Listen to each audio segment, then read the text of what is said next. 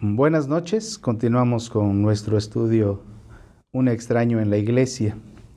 En esta ocasión con los que fueron destruidos por no guardar su dignidad. De la justicia de Dios nadie podrá librarse de ella. Nuestro Dios es un Dios justo. Esa justicia alcanza al pueblo de Israel, a todos aquellos que a pesar de haber gustado la salvación no creyeron y por su incredulidad fueron destruidos, como ya vimos en el tema pasado. Esa justicia que alcanza a los seres espirituales, como son los ángeles, y alcanza al mundo que nos rodea. El tema de los ángeles intriga o atrae a muchas personas, todo lo relacionado con ellos y se han sacado muchas teorías, opiniones, algunas de ellas fuera de todo contexto de las escrituras. Lo que sí es que no todo lo que nos gustaría saber de los ángeles se nos dice a través de la Biblia. Sí, que están presentes, que están haciendo la obra de Dios de muchas maneras y en muchos aspectos. Y de forma particular, y tal vez un poco más extensa, lo observamos en la anunciación del nacimiento de Cristo, en su tentación, durante su ministerio, y también en la resurrección y en la ascensión. La escritura no nos revela cuándo fueron creados, tampoco nos menciona de manera precisa en qué momento del tiempo algunos pecaron rebelándose contra Dios, por lo que debemos ser prudentes a la hora de imaginar o de decidir acerca de esas dos situaciones. Lo que sí tenemos claro es que fueron creados para servir a Dios para honrarlo, para adorarlo, para cumplir con su voluntad, para ser mensajeros, para ser instrumentos suyos. Así que a lo largo de las escrituras donde se mencionan, donde ellos vienen a la tierra, lo hacen en cumplimiento a la voluntad de Dios. En esta ocasión centraremos nuestra plática en el versículo 6 de Judas. Abran su Biblia dice a partir del versículo 5 que comentamos la semana pasada, mas quiero recordaros, ya que una vez lo habéis sabido, que el Señor, habiendo salvado al pueblo sacándolo de Egipto, después destruyó a los que no creyeron y a los ángeles que no guardaron su dignidad, sino que abandonaron su propia morada, los ha guardado bajo oscuridad en prisiones eternas para el juicio del gran día. Judas describe de una manera muy precisa dos acciones cometidas por los ángeles y que tienen sus consecuencias, porque Dios no puede ser burlado ni tendrá por inocente al culpable. No es fácil determinar a qué evento de la historia se está refiriendo Judas, pero lo que interesa es el pecado cometido y por el cual Dios decreta su juicio para ellos. Así que más que pensar en cómo ocurrieron los hechos, pensemos en las consecuencias de sus hechos. El primer punto que marca el versículo es que no guardaron su dignidad. Si hay unos seres que fueron creados para poder disfrutar de la mayor y más grande intimidad con Dios, fueron los ángeles. ¿Qué mayor dignidad pudieron haber recibido que el poder estar tan cerca y poder servir al Dios Trino y Uno en la eternidad? Cuando hablamos de dignidad, inmediatamente pensamos en un privilegio. En el caso de los ángeles, recibieron de parte de Dios una responsabilidad para desempeñar un cargo honorífico y de autoridad. Pensar en dignidad también lo relacionamos con las cualidades de honradez, respetabilidad, nobleza, honestidad, honorabilidad, integridad, probidad, rectitud, decencia, seriedad, decoro. Los ángeles fueron creados para estar en la misma presencia de Dios. Pero fue tan terrible el pecado de no guardar su dignidad, su posición, su estado original, que aún estando tan cerca en un lugar tan especial como aquel, perdieron su morada y sus privilegios les fueron quitados. Y ahora están a la espera de un juicio, un evento que, según Primera de Corintios capítulo 6, aunque no revela exactamente cuándo y cómo ocurrirá, a los redimidos les tocará participar de ello. Isaías 14 y Ezequiel 28 hacen referencia en cierta manera a lo que ocurrió en la eternidad con Satanás. Y esto nos da algo de luz para conocer un poco sobre cómo un ser creado con privilegios y con una dignidad loable, despreció esa dignidad, esa posición y codició algo más, corrompiéndose, enalteciendo su corazón y rebelándose contra los designios de Dios. Esto es lo que debemos tomar en cuenta en el recordatorio y advertencia que hace Judas a través de su carta, cuyo objetivo es alertar a los creyentes acerca de algunos hombres que han entrado encubiertamente, hombres impíos que convierten en libertinaje la gracia de nuestro Dios y niegan de palabra o de hecho a Dios, el único soberano, y a nuestro Señor Jesucristo. Los ángeles están esperando juicio sin oportunidad alguna de arrepentimiento. No hay ningún versículo en la escritura que se le haya dado una oportunidad para arrepentirse a los ángeles caídos. Desde el momento en que Dios decretó su castigo y su juicio, se acabó toda posibilidad de esperanza. Aquellos que ya tenían la gran bendición de servir a Dios glorioso, eterno y soberano, pero se rebelaron. Perdieron toda oportunidad de gracia, y no les permitirá ningún tipo de salida ante su justicia divina. Si no lo hará con los mismos ángeles que se pervirtieron y por lo tanto su castigo y destino será eterno y definitivo, ¿cómo no lo será para el hombre? Esto nos deja una enseñanza. No importa cuán cerca hayas estado del Señor, ni el que hayas sido receptor de sus múltiples misericordias y bendiciones, ni haber gozado de su gracia y de su comunión, si te rebelas contra Él, si lo niegas, si lo rechazas, si menosprecias la gracia de Dios, no estarás exento de recibir la justicia divina.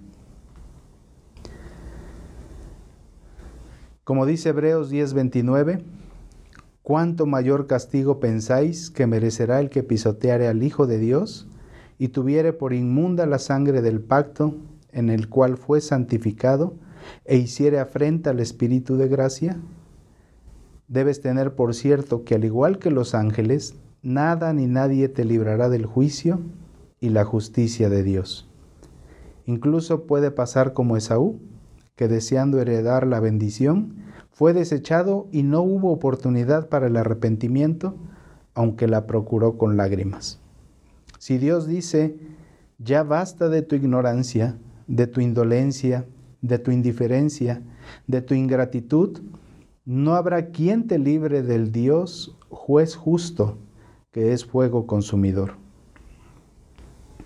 Pensemos en el primer pecado de los ángeles no guardaron su dignidad.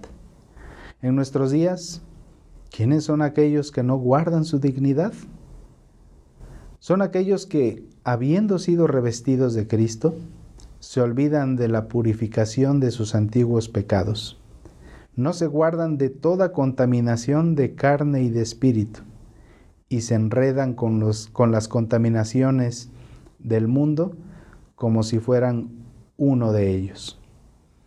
Para quienes esto hacen, no hay razón para que reciban un castigo tan severo como el que fue decretado para los ángeles. El Señor ya nos hizo dignos. Su sangre preciosa nos ha lavado, santificado, regenerado por su Espíritu. ¿Cómo estamos guardando esa dignidad de la cual hemos sido revestidos? Apocalipsis capítulo 16 versículo 15 menciona, He aquí, yo vengo como ladrón. Bienaventurado el que vela y guarda sus ropas, para que no ande desnudo y vean su vergüenza. Y en el capítulo 22, versículo 14, añade, Bienaventurados los que lavan sus ropas, para tener derecho al árbol de la vida y para entrar por las puertas en la ciudad. mas los perros estarán fuera, y los hechiceros, los fornicarios, los homicidas, los idólatras y todo aquel que ama mentira. Todo aquel que no guarda su dignidad desecha esa bienaventuranza, ese privilegio. Bienaventurado el que vela y guarda sus ropas. Pregunta, ¿qué tan cuidadosos somos con nuestra ropa blanca? Eclesiastés 9:8 menciona, en todo tiempo sean blancos tus vestidos. El apóstata, aquel que convierte en libertinaje la gracia de Dios, se preocupará de no manchar esa ropa de gala con la que ha sido vestido por Dios. Gálatas 3:27 menciona que hemos sido revestidos de Cristo, pero ellos no atienden la exhortación de Romanos 13, versículos 13 y 14 que mencionan, andemos como de día honestamente. Pero algunos buscan la oscuridad para cometer sus fechorías. Pero hay quienes no les importa la hora para hacer sus maldades, de tal forma que hay tinieblas en ellos. No hay honestidad en sus vidas hay hipocresía.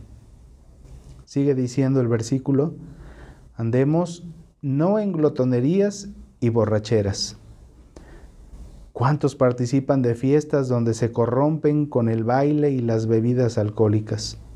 Teniendo en poco con esas acciones el pacto que hicieron de consagración y santidad con Dios, dando un espectáculo no digno de alguien que ha profesado ser hijo o hija de Dios. El versículo añade más, andemos no en lujurias y lascivia. ¿Cuántos hay que satisfacen sus instintos y deseos carnales con lo que ven, con lo que tocan, con quienes se involucran, con los sitios que frecuentan, publicando cosas en redes sociales donde revelan cuáles son sus verdaderas intenciones y pensamientos, escudándose a veces con matices de broma, burla o sarcasmo? pero manchando su testimonio y deshonrando el nombre del Señor. Aún hay más, dice el versículo, andemos no en contiendas y envidia, discusiones vanas, unos con otros que no llevan a ningún lado y no permiten llegar a acuerdos, dejándose llevar por la ira, la conveniencia, la envidia, deseando lo que otro tiene, el cargo, el ministerio, enojándose por lo que otro tiene y termina el capítulo 13 de Romanos exhortando, sino vestíos del Señor Jesucristo y no proveáis para los deseos de la carne. ¿Cómo vestirse del Señor Jesucristo? Dice Colosenses 3:12, vestíos pues como escogidos de Dios, santos y amados, de entrañable misericordia, de benignidad, de humildad, de mansedumbre, de paciencia. ¿Y cómo evitar proveer para los deseos de la carne? Colosenses 3:5 al 8 menciona, Haced morir pues lo terrenal en vosotros, fornicación, impureza, pasiones desordenadas, malos deseos y avaricia, que es idolatría, dejando ira, enojo, malicia, blasfemia, palabras deshonestas de vuestra boca. Mentira. Quien practica todo eso, proveyendo para los deseos de la carne, se comporta como lo menciona la carta a Tito capítulo 1 versículo 16, que dice, profesan conocer a Dios, pero con los hechos lo niegan, siendo abominables y rebeldes, reprobados en cuanto a toda buena obra. Segundo pecado cometido por los ángeles que menciona Judas 6. Abandonaron su propia morada. Esto se debiera entender como el que dejaron el cuerpo que Dios les dio como ángeles para emigrar a otro. Por esto se piensa en lo narrado en Génesis capítulo 6 versículo 2, donde dice que viendo los hijos de Dios que las hijas de los hombres eran hermosas, tomaron para sí mujeres, escogiendo entre todas. y en el libro de Job también, donde se menciona que los hijos de Dios acuden a rendirle cuentas a Él. Por eso es que se piensa que se habla de los ángeles. Pero comparémoslo con aquellos quienes, habiéndose vestido del nuevo hombre, como dice Efesios 4, 22 al 24, regresan al viejo, que está viciado conforme a los deseos engañosos para gozarse del mundo. El apóstol Pedro en su segunda carta en el capítulo 2 habla de los falsos profetas y maestros, de los mismos que menciona Judas que han entrado encubiertamente, y dice de ellos en el versículo 20, ciertamente, si habiéndose ellos escapado de las contaminaciones del mundo, por el conocimiento del Señor y Salvador Jesucristo, enredándose otra vez en ellas, son vencidos. Su postrer estado viene a ser peor que el primero, porque mejor les hubiera sido no haber conocido el camino de la justicia que después de haberlo conocido, volverse atrás del santo mandamiento que les fue dado. Pero les ha acontecido lo, el lo del verdadero proverbio, el perro vuelve a su vómito y la puerca lavada a revolcarse en el cieno. Qué triste. Aquellos que después de haber escuchado la verdad y haber sido liberados de sus pecados, vuelven a sus antiguas formas de vida. El perro que vuelve a su vómito es una imagen poderosa que representa la idea de que aunque algo puede ser repugnante y desagradable, algunos seguirán regresando a Él una y otra vez, escudándose con las palabras, es que la carne es débil, es que es algo más fuerte que yo, es que ¿quién me librará de este cuerpo de muerte? Es que como Dios, como es misericordioso y perdonador, y en estamos en el tiempo de la gracia, pues nomás me acerco a Él en oración le pido perdón y listo. No importa cuántas veces lo haga. Total, la palabra dice que abogado tenemos para con el Padre, como dice primera de Juan 2.1. Pero no hacen caso de la primera parte que dice, estas cosas os escribo para que no pequéis. Todo aquel que no quiera perder su dignidad y abandonar su morada, debe evitar volver a sus antiguos hábitos. Debe estar alerta y consciente de sus acciones. Identificar los comportamientos y costumbres que lo mantienen en un ciclo de autodestrucción y trabajar para reemplazarlos con hábitos más saludables y positivos, agradables al Señor, conforme a su voluntad. Y sobre toda cosa guardada, guardar su corazón una advertencia más que hallamos en Hebreos capítulo 6, versículos 4 al 6.